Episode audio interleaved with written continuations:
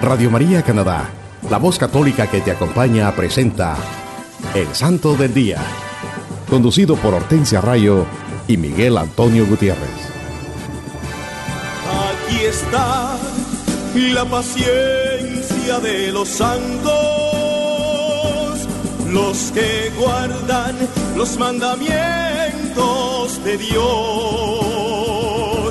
los que prefieren morir antes que negar su fe. Aquí está la paciencia de los santos. Aquí está la paciencia de los santos, los que guardan los mandamientos de Dios, los que prefieren morir antes que su fe. Aquí está la paciencia de los santos. Hola mis queridos hermanos. Es una gran bendición estar con ustedes una vez más llevándole el programa El Santo del Día y Siete Minutos con Cristo, su programa evangelizador. Gracias una vez más por estar aquí con nosotros. El Santo del Día y Siete Minutos con Cristo es el programa evangelizador que hablamos de los santos, de la riqueza de nuestra iglesia. Reciban la gracia y la paz de Dios Padre y de Cristo Jesús nuestro Salvador desde Toronto a través de Radio María Canadá. Para los que nos escuchan en cualquier parte del mundo también pueden ir a la internet o al sitio de Google y escribir radiomaria.ca diagonal SDD y esto los llevará directamente al website o sitio en la internet de El Santo del Día y Siete Minutos con Cristo, donde podrán tener acceso a todos los episodios anteriores. Sí, hermanos, es una bendición el poder compartir con ustedes la vida de los santos de nuestra Iglesia Católica. Por medio de este programa estamos compartiendo la buena nueva, los santos evangelios, la santa palabra de Dios reflejada en la vida de los santos. Estos hombres y mujeres de Dios que decidieron hacer de la vida y enseñanza de Jesucristo su estilo de vida, el objetivo principal de sus vidas y al igual que el Maestro, lo dieron todo por amor a Dios y a sus hermanos. Ellos evangelizaron con su testimonio de vida en el día a día. Ellos hicieron la voluntad de Dios Padre, se hicieron más pequeños, más humildes, al igual que Cristo Jesús, para darle la gloria a Dios nuestro Padre. Sí, hermanos, ellos le dieron toda, toda la gloria a Dios. Dejaron que Dios fuera el protagonista y ellos simplemente hicieron su voluntad.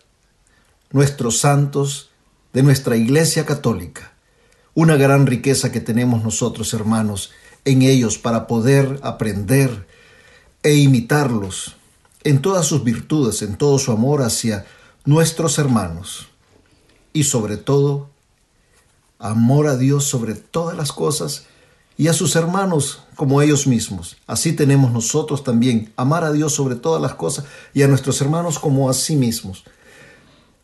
El Catecismo de la Iglesia Católica nos dice en el primer párrafo del numeral 2785, un corazón humilde y confiado que nos hace volver a ser como niños, porque es a los pequeños a los que el Padre se revela. El catecismo de la Iglesia Católica nos lo dice claramente, nos los enseña claramente que solamente teniendo un corazón lleno de humildad y lleno de confianza en Dios, que nos hace ser como los niños, es que podremos ver la revelación del Padre a nosotros, porque solo a los más pequeños, a los más humildes, es a los que Dios se les revela. Y esto se basa en la santa palabra de Dios en el Santo Evangelio según San Mateo, capítulo 11, versículo 25. En aquel tiempo, tomando Jesús la palabra, dijo, Yo te bendigo, Padre, Señor del cielo y de la tierra, porque has ocultado estas cosas a sabios e inteligentes y se las has revelado a pequeños. Palabra de Dios. También nos lo dice otra vez en el mismo Santo Evangelio según San Mateo, en el capítulo 18, versículo 3. Y dijo, yo os aseguro, si no cambiáis y os hacéis como los niños, no entraréis en el reino de los cielos. Palabra de Dios, te alabamos, Señor. Los santos, hermanos, así lo hicieron, porque ellos sí entendieron perfectamente lo que significa hacer la voluntad de Dios. Todos los santos han sido ejemplo de humildad, de entrega y de servicio a sus hermanos, y así como un niño confía plenamente en su papá, ellos con humildad y confianza tomaron la mano de Dios y se dejaron guiar por Él, con un corazón abierto a su amor y fieles a las enseñanzas de nuestro Señor Jesucristo. Así es, mis hermanos. Nosotros, si ponemos toda nuestra confianza en Dios y le pedimos en nuestra oración que nos haga fieles imitadores de nuestro Señor Jesucristo, entonces el Santo Espíritu de Dios derramará su gracia santificadora sobre nosotros y podremos alcanzar todas estas grandes virtudes cristianas como la paciencia y la humildad. Queridos hermanos, recuerden también que tendremos nuestra habitual sesión de los siete minutos con Cristo después de, de, esos bellos cantos católicos que compartimos también con ustedes, para que nos pongamos en actitud de oración pidiendo al Espíritu Santo que nos guíe y fortalezca y podamos reflexionar en este mensaje iluminados por la luz de Cristo y su palabra. Mis queridos hermanos, como se lo mencionamos al comienzo, les tenemos un programa lleno de muchas bendiciones que nos ayudará a enriquecer y fortalecer nuestra fe católica. Hoy les hablaremos de los amigos de Jesucristo, esos hombres y mujeres santos que decidieron hacer de la vida y enseñanza del Maestro su estilo de vida y que celebramos esta semana. Hermanos, nosotros también podemos hacer grandes amigos de Cristo Jesús. Así que les invitamos que caminemos al camino juntos a ser esos grandes amigos de Cristo. Sí, hermanos, amén. El 11 de mayo celebramos a San Francisco de Jerónimo, conocido como el apóstol de Nápoles. Él nació en Taranto, Italia, en el año 1642. Tomó la condición de clérigo a los 16 años en su, en su ciudad natal y después fue a Nápoles para completar su educación de sacerdocio. Después de ser ordenado enseñó en el colegio jesuita de los nobles en Nápoles y era muy estimado por sus alumnos. Entró en la Sociedad de Jesús y pasó los últimos 40 años de su vida como misionero rural, trabajando en las afueras de Nápoles.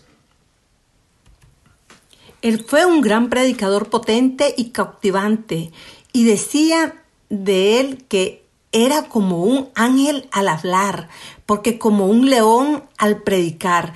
Dirigió por lo menos 100 misiones en las provincias, pero la gente de Nápoles nunca lo dejó alejarse por mucho tiempo.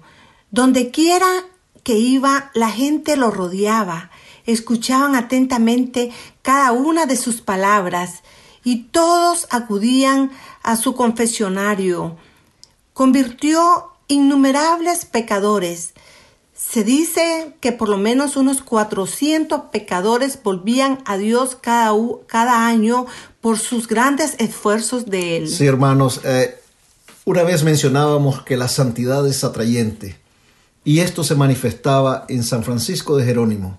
Toda la gente lo buscaba, acudían a él y acudían a su confesionario, porque él se, se manifestaba con una gran santidad y por esa razón todas las personas querían estar cerca de él, al igual que nuestro Señor Jesucristo. Él buscaba a los pecadores por todas partes, en las aldeas, junto a los caminos y en las esquinas de las calles, Iba a las prisiones, a los burdeles y por todas las callejuelas en su infatigable búsqueda de pecadores, hasta llegó a convertir prisioneros, moros y turcos. Sin embargo, una de sus conversiones más espectaculares fue la de María Alvira Cassier, una francesa que había matado a su padre y que se había unido al ejército español disfrazada de hombre. Ella, después de conocerlo, se convirtió y se arrepintió de sus graves pecados. San Francisco de Jerónimo estableció una organización de trabajadores para ayudar a los jesuitas en sus labores, fundó un monte de piedad, de caridad y rescató incontables niños de condiciones que los llevarían a la delincuencia. Además tenía reputación que por su intercesión sucedían milagros, lo que hizo que una gran multitud se congregara alrededor de su ataúd cuando murió en el año 1716. Fue canonizado en 1839 por el Papa Gregorio XVI, un gran santo. Por eso lo recordamos el 11 de mayo, San Francisco de Jerónimo. Por eso Él es recordado por todas sus virtudes, su entrega, su amor a los pobres, por su predicación, sus obras misioneras, tantas cualidades cristianas, tantas virtudes. El 12 de mayo estamos celebrando a Santos Nereo y Aquiles. Según el Papa San Damaso, Nereo y Aquiles fueron soldados romanos del siglo I que se hicieron cristianos y se negaron continuar en el servicio fueron martirizados por su fe en Cristo Jesús y enterrados en el cementerio de Domitila, en la vía ardiandina. Estos santos mártires son ejemplos de lealtad a Jesucristo y ejemplo de valentía al no renunciar su fe y dar la vida por la fe en Cristo Jesús. Sí, hermanos, santos Nereo y Aquiles, mártires, de los primeros mártires del siglo I. Ellos eran soldados romanos, pero se convirtieron al cristianismo y no negaron a, a, nuestro Señor Jesucristo, por eso fueron martirizados. Un gran ejemplo de valor y de amor a Dios. El 12 de mayo se celebra también a San Pancracio. Él era de origen frigio y fue bautizado a los 14 años de edad entregó todas sus posesiones a los pobres. Esto atrajo la atención de las autoridades que descubrieron que él era cristiano. Cuando se negó a renunciar a su fe en Jesucristo, él fue decapitado alrededor del año 304, siendo emperador Diocleciano. Como sabemos, Diocleciano fue uno de los más crueles perseguidores de los cristianos. San Pancracio es un gran ejemplo de amor a Jesucristo. Él lo dio todo por su fe y no la negó a pesar de saber que iba a ser martirizado. Por eso lo recordamos junto a Santos Nereo y Aquiles los 12 de mayo. Y el 13 de mayo estamos de gran fiesta en nuestra iglesia católica, hermanos. Todos sabemos que estamos de gran fiesta con Nuestra Señora de Fátima, la Santa Madre de Dios apareció a tres chicos en la parroquia de Fátima, Portugal, entre el 13 de mayo y el 13 de octubre de 1917. Durante la última aparición a Lucía, dos santos que tenían 10 años y sus primos Francisco y Jacinta Marto, de 9 y 7 años respectivamente. La Madre Santísima reveló que era Nuestra Señora del Rosario. La Virgen María pidió el rezo frecuente del Santo Rosario, penitencia, mayor devoción a su corazón inmaculado, oraciones por la conversión de Rusia y una iglesia erigida en su honor. El punto culminante de las apariciones de la Virgen María tuvo lugar el 13 de octubre. Entre 30.000 y 50.000 personas observaron un milagro del sol que giraba fuera de control y luego se puso en orden. Francisco murió en el año 1919 y Jacinta en el año 1920. Así se cumplió la predicción de la Santísima Virgen María que los llevaría pronto al cielo. Ambos fueron beatificados por el Papa Juan Pablo II, que ahora también es un santo, en el año 2000. Lucía vivió como monja profesa hasta su muerte el 13 de febrero de 2005.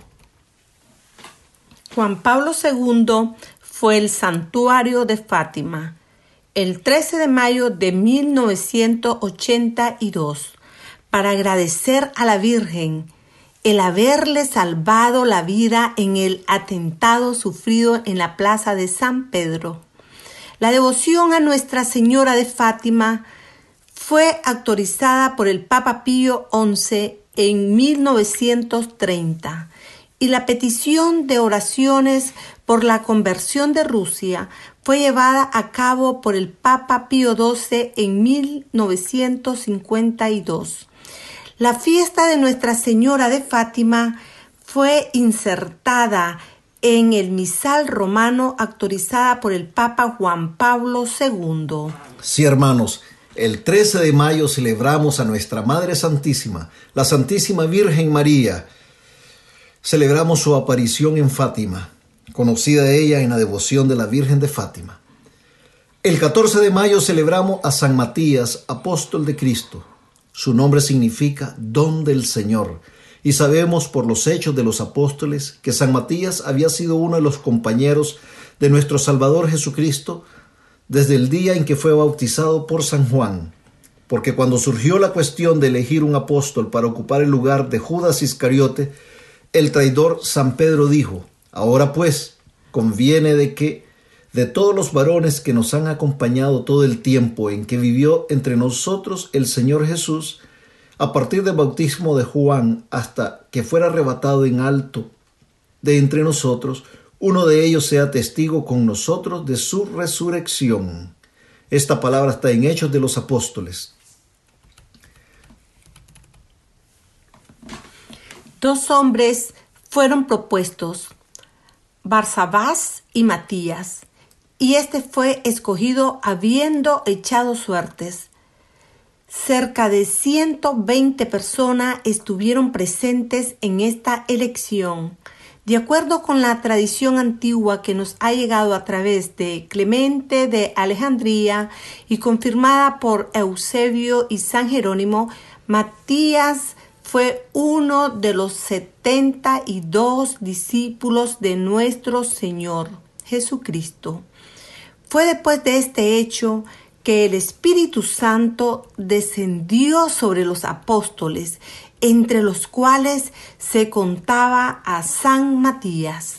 Clemente de Alejandría adscribe que San Matías se hizo notar por inculcar la necesidad de mortificar la carne con sus pasiones y deseos sin frenos. De acuerdo con los griegos, San Matías padeció el martirio en Cólquida. Cólquida era un distrito de Asia Menor, situada en las costas del Mar Negro, al sur de las montañas del Cáucaso. Él también es conocido como el patrono de los carpinteros. Por eso celebramos todos los 14 de mayo a San Matías, que fue elegido apóstol de Cristo cuando decidieron reponer a Judas Iscariotes el traidor, un gran santo. El 15 de mayo celebramos a San Isidro Labrador. Es el él es el patrono de los campesinos. Nació en Madrid, España, en la segunda mitad del siglo XII. Durante la mayor parte de su vida estaba empleado como labrador en una finca en las afueras de la ciudad. Muchos hechos maravillosos acompañaron el trabajo de toda su vida en los campos y continuaron por largo tiempo después de su santa muerte. Él se vio favorecido con visiones celestiales y se dice que a veces los ángeles lo ayudaron en su labor en los campos. San Isidro murió cerca del año 1130 y fue canonizado en 1622 por el Papa Gregorio XV. La esposa de San Isidro Labrador, María Torribia, también llamada María de la Cabeza, que compartió la vida humilde y laboriosa de San Isidro, como también su gran cuidado de los pobres, es una beata cuya fiesta es el 9 de septiembre. Sí, hermanos, San Isidro lo celebramos el 15 de mayo.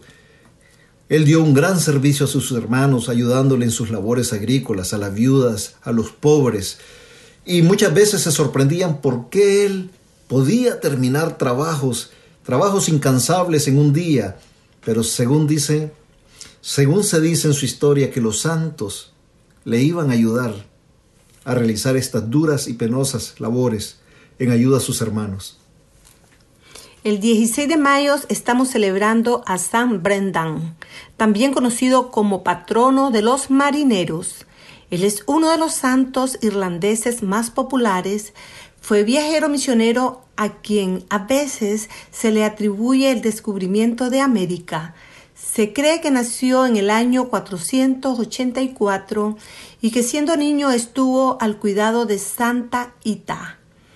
se ordenó sacerdote y San Harlat le daba consejos al joven Brendan.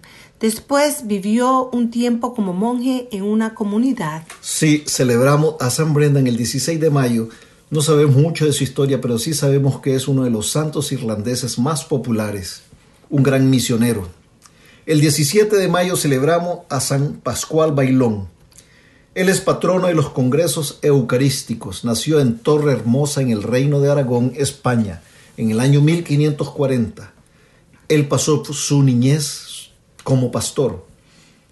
Tanto quería instruirse que él cargaba un libro con él y les pedía a los que pasaban que le enseñaran el alfabeto. Así fue que en corto tiempo él aprendió a leer. Él llevó la vida de un pastor hasta que tenía 24 años, a través de la meditación, la oración y la lectura de otras obras piadosas. Avanzó rápidamente a la perfección que cuando decidió abrazar el estado religioso ya había avanzado un gran grado de santidad. Cuando él decidió hacerse religioso, evitó expresamente los monasterios ricos. Él decía, nací pobre y estoy decidido a morir en la pobreza y la penitencia. En 1564, entró en los franciscanos reformados en el reino de Valencia e insistió en ser un simple hermano laico. Durante 28 años llevó una vida perfecta en la austera orden que había elegido, una vida de extrema pobreza y de constante oración que ni siquiera sus labores interrumpían. El santo se caracterizó por su intensa devoción a nuestro Señor en la Sagrada Eucaristía, Hacia el final de su vida pasaba la mayor parte de su tiempo en oración delante del altar. Dios lo favoreció con éxtasis y raptos, pero su humildad era tan grande que evitaba cuidadosamente todo lo que pudiera darle honor o alabanza a su propia persona. San Pascual también sentía una gran devoción especial hacia la Santísima Virgen. Murió en el año 1592 y fue canonizado en 1690 por el Papa Alejandro VIII. Hermanos, quiero compartirle lo que Santo Tomás de Aquino decía acerca de la humildad. Esto de no fiarse del propio parecer nace de la humildad. Por ello, el capítulo 2 de los Proverbios dice que donde hay humildad, hay sabiduría. Los soberbios, en cambio, confían demasiado en sí mismos. Santo Tomás de Aquino. Sí, hermanos, para que podamos recibir el don de la sabiduría que Dios nos da por medio del Espíritu Santo, nos dice la santa palabra de Dios que primero tenemos que ser humildes. Dios se complace en un corazón humilde y contrito. Solo basta ver la vida y enseñanza de nuestro Señor Jesucristo, nuestro Redentor, para darnos cuenta al ver su ejemplo cómo es que nosotros debemos y tratar de ser humildes siempre, hacer de la humildad parte de nuestro carácter cristiano. Es lo que Dios quiere ver en sus hijos.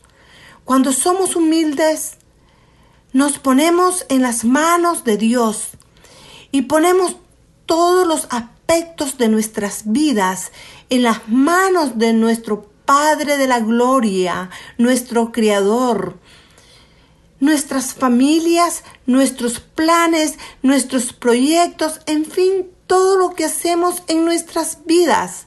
Es cuando tomamos en cuenta a Dios Padre en todo lo que hacemos. Cuando en nuestro diario de vivir le decimos, Señor, guíame, y le preguntamos, Señor, dime qué quieres que haga. Es allí cuando caminamos con humildad y con plena confianza en Dios. Y así podremos ser transformados en criaturas nuevas, obedientes a la voluntad de Dios Padre. Nuestros santos lo hicieron, hermanos. Ellos hicieron de la humildad uno de los ejemplos principales de su vivir cristiano día a día. Ellos imitaron al Maestro en la humildad y la paciencia, la macedumbre de Cristo Jesús.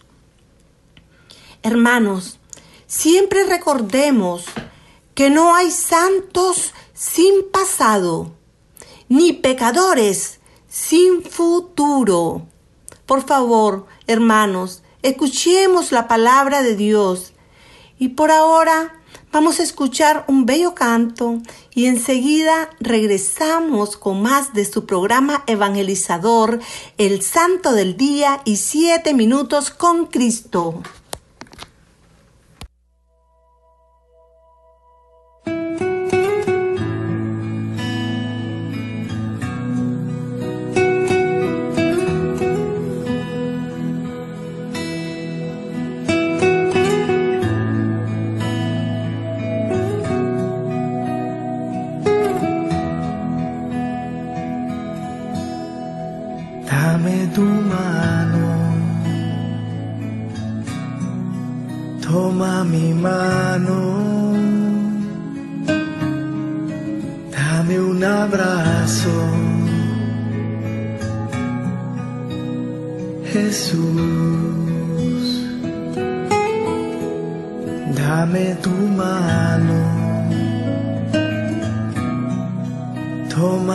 mano, dame un abrazo, Jesús, guíame, tú tienes la dirección.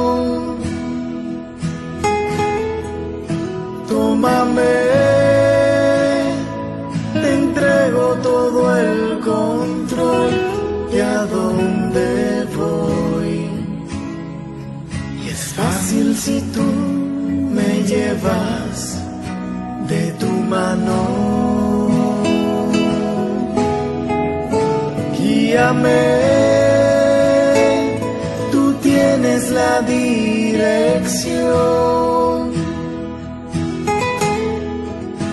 Tómame,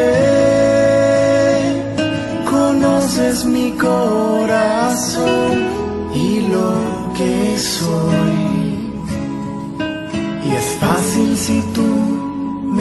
llevas de tu mano.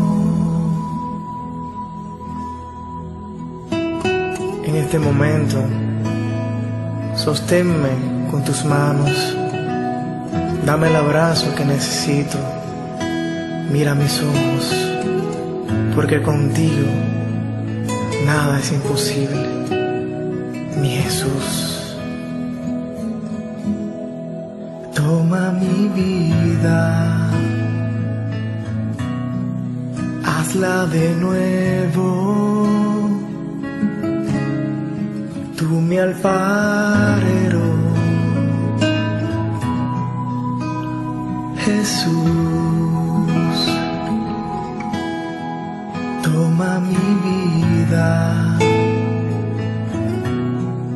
hazla de nuevo, tú mi alfarero, Jesús, guíame, tú tienes la dirección, tómame, te entrego todo el control. De a dónde si tú me llevas de tu mano. Guíame, tú tienes la dirección. Tómame conoces mi corazón y lo que soy. Fácil si tú me llevas de tu mano. Mucho más fácil si tú me llevas de tu mano.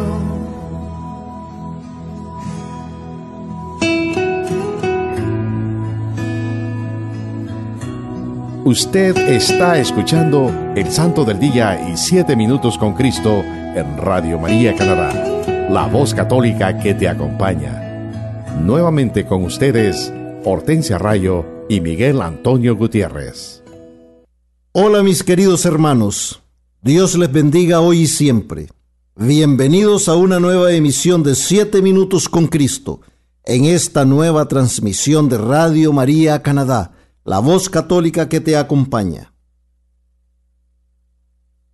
Les saluda su hermano Miguel y nos dice la santa palabra de Dios en el Santo Evangelio según San Mateo capítulo 5 versículos del 1 al 12.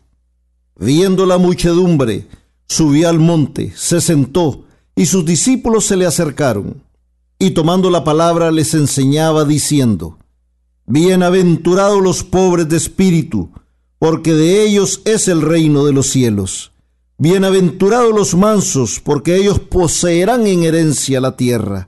Bienaventurados los que lloran, porque ellos serán consolados. Bienaventurados los que tienen hambre y sed de justicia, porque ellos serán saciados. Bienaventurados los misericordiosos, porque ellos alcanzarán misericordia. Bienaventurados los limpios de corazón, porque ellos verán a Dios. Bienaventurados los que trabajan por la paz, porque ellos serán llamados hijos de Dios. Bienaventurados los perseguidos por causa de la justicia, porque de ellos es el reino de los cielos. Bienaventurados seréis cuando os injurien y os persigan, y digan con mentira toda clase de mal contra vosotros por mi causa alegraos y regocijaos, porque vuestra recompensa será grande en los cielos, pues de la misma manera persiguieron a los profetas anteriores a vosotros. Palabra de Dios. Te alabamos, Señor.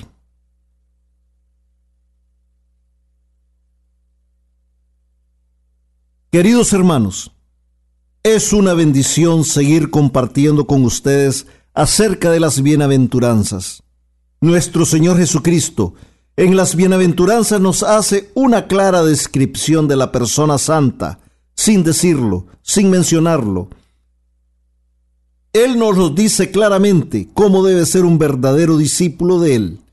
Cuando nos detenemos a pensar cuidadosamente en las bienaventuranzas, se encuentra la descripción de nuestro Señor Jesucristo, el santo de los santos. En este día, mis queridos hermanos, Vamos a reflexionar en la segunda de las bienaventuranzas. Bienaventurados los mansos, porque ellos poseerán en herencia la tierra. Palabra de Dios, te alabamos Señor. En el Sermón de la Montaña nuestro Señor Jesucristo nos da una enseñanza nueva. Es como que el Maestro nos da ese manual de vida que todos sus discípulos debemos tener y tenemos que seguir para alcanzar el reino de los cielos. Cuando pensamos en la definición de lo que significa bienaventuranza, nos damos cuenta que significa una proclamación de la felicidad o la dicha, de una persona en una circunstancia específica o bajo ciertas condiciones determinadas. Jesucristo nos está dando el mensaje de que a pesar de las circunstancias o situaciones que nos rodean, las pruebas que se presentan en nuestras vidas, a pesar de la influencia que el mundo puede ejercer o empujar en nuestro diario vivir, nosotros tenemos que abrazar estas enseñanzas que Él nos está ofreciendo para prevalecer y poder salir victoriosos. Él nos invita a abrazar y recibir todas estas promesas que Él nos hace para que seamos herederos del reino de los cielos, de la vida eterna, de esa tierra prometida, a los que pongan en su corazón todas estas promesas que Dios nos hace en el sermón de la montaña. Esta enseñanza, este sermón está dirigido a todos nosotros, al pueblo de Dios, que ha recibido la revelación divina. Es en la montaña donde Dios se está revelando a su pueblo. Nos damos cuenta al reflexionar en estas bienaventuranzas, que no son nada fáciles de practicar. Tenemos que tener una gran fe en Dios y elevarnos con nuestra fe al nivel de la montaña, subir a otro plano más alto para poder recibir este mensaje de amor y misericordia, esta enseñanza que nos invita a ser mejores hijos de Dios, que nos haga alcanzar algo más que la felicidad o la dicha, que nos haga sentir un gran gozo en nuestro corazón al saber que nuestro Señor Jesucristo nos invita a ser como Él, a vivir nuestra existencia de acuerdo a sus enseñanzas, que en realidad son una descripción de Él mismo. Hermanos, en las bienaventuranzas Jesucristo nos invita a asemejarnos a Él, a seguir ese camino que nos lleve a la santidad. Él es el más santo y quiere que nosotros también lo seamos. Que nos dejemos guiar por sus enseñanzas y así poder descubrir la misión que Él tiene destinada para nosotros como hijos de Dios. Nos dice la santa palabra de Dios en la segunda bienaventuranza. Bienaventurados los mansos, porque ellos poseerán en herencia la tierra. Hermanos, Jesús es el modelo de mansedumbre. Él dijo de él mismo que es manso y humilde de corazón y nos invita a imitarlo. En el Santo Evangelio según San Mateo capítulo 11, versículo 29, el Maestro nos lo dice. Tomad sobre vosotros mi yugo y aprended de mí, que soy manso y humilde de corazón, y hallaréis descanso para vuestras almas. Palabra de Dios, te alabamos Señor. Sí, hermanos, nuestro Señor Jesucristo nos habla de la mansedumbre y humildad del corazón. En las Sagradas Escrituras el corazón es puesto como el centro de la persona. Aquí se encuentra todo lo que tiene que ver con nuestra conciencia, las decisiones que tomamos y nuestra responsabilidad también. Aquí en nuestro corazón están las raíces de nuestra vida interior y espiritual.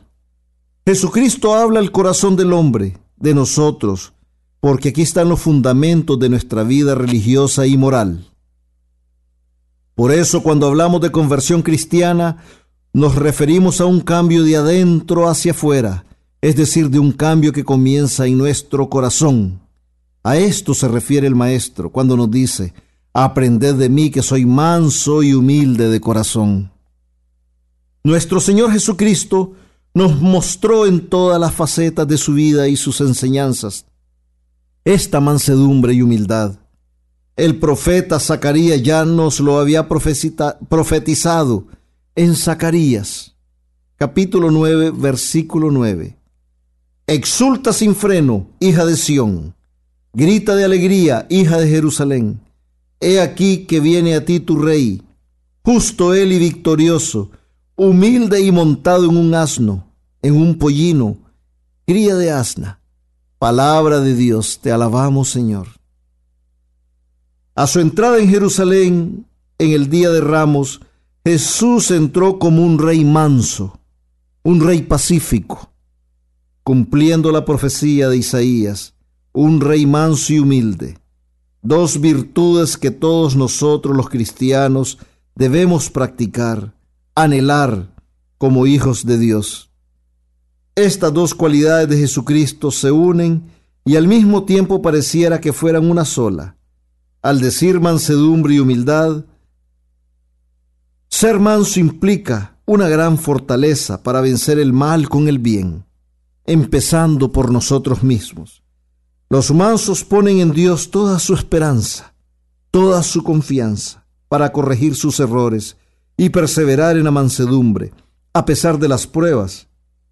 Por eso poseerán la tierra prometida, esa tierra eterna que es el reino de los cielos. Jesús es el más manso y humilde de corazón. Por eso el Padre le heredó el reino de los cielos. Ya lo decíamos antes. Las bienaventuranzas son la descripción de Jesucristo. Él nos invita a dejar los pecados que cometemos por ira, rencor, violencia, a dejar los vicios de la soberbia, el orgullo, la, la vanagloria, que nos llevan a la hostilidad, odios, rencores, resentimientos y a tener un espíritu vengativo. La mansedumbre como virtud cristiana nos lleva a evitar, por ejemplo, la violencia, y a llevar la paz a nuestro alrededor, a nuestros hermanos, en fiel imitación a Jesucristo. Decía San Juan Crisóstomo, la violencia no se venza con la violencia, sino con la mansedumbre. El santo lo había visto claramente. El santo San Juan Crisóstomo sí había aprendido las enseñanzas de Cristo y así las tenemos que aprender nosotros.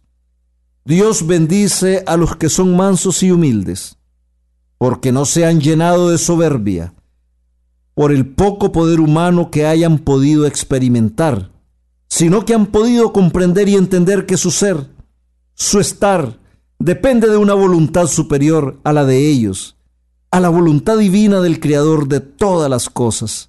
La humildad es en sí una bendición de Dios, porque cuando tenemos esta actitud humilde, a la que Jesucristo nos invita, entonces nos veremos a sí mismo como realmente somos, pecadores, que necesitamos esa gracia transformadora de Dios para convertirnos, para cambiar nuestras vidas, para llegar a la santidad, para poder ser santos como Dios quiere que todos seamos.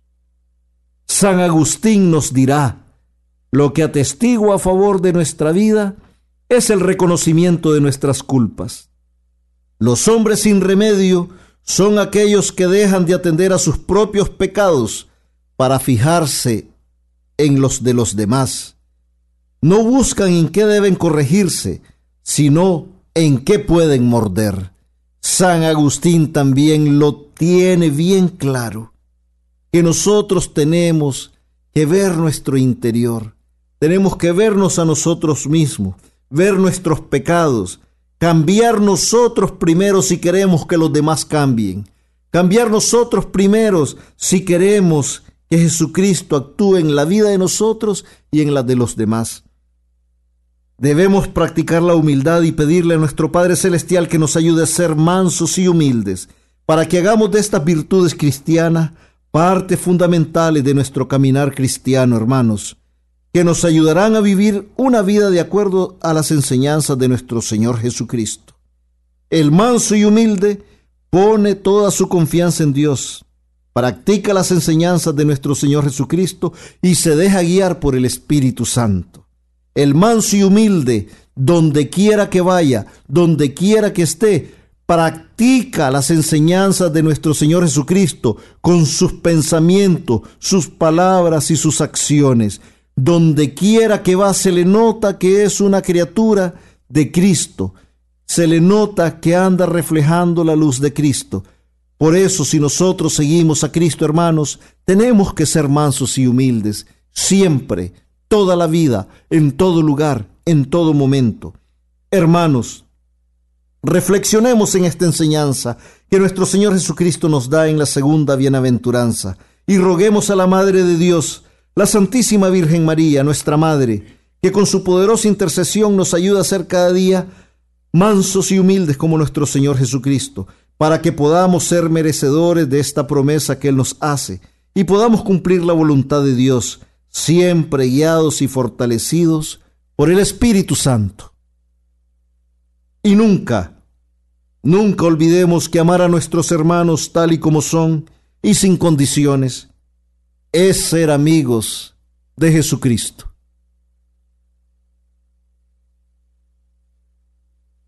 Gracias por acompañarnos. Les dejamos con estas lindas reflexiones. Recuerden seguir en sintonía de todos los programas de nuestra emisora Radio María Canadá, la voz católica que te acompaña. Hasta la próxima. Que Dios les bendiga hoy y siempre, mis queridos hermanos.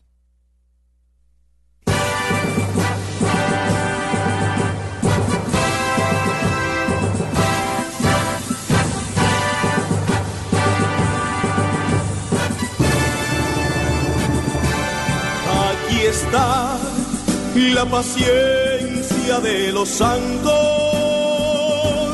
los que guardan los mandamientos de Dios,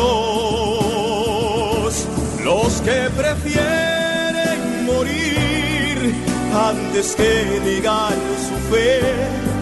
Aquí está la paciencia de los santos. Usted escuchó El Santo del Día y Siete Minutos con Cristo, conducido por Hortensia Rayo y Miguel Antonio Gutiérrez en Radio María Canadá, la voz católica que te acompaña. Los que prefieren morir antes que negar su fe, aquí está la paciencia de los santos. go.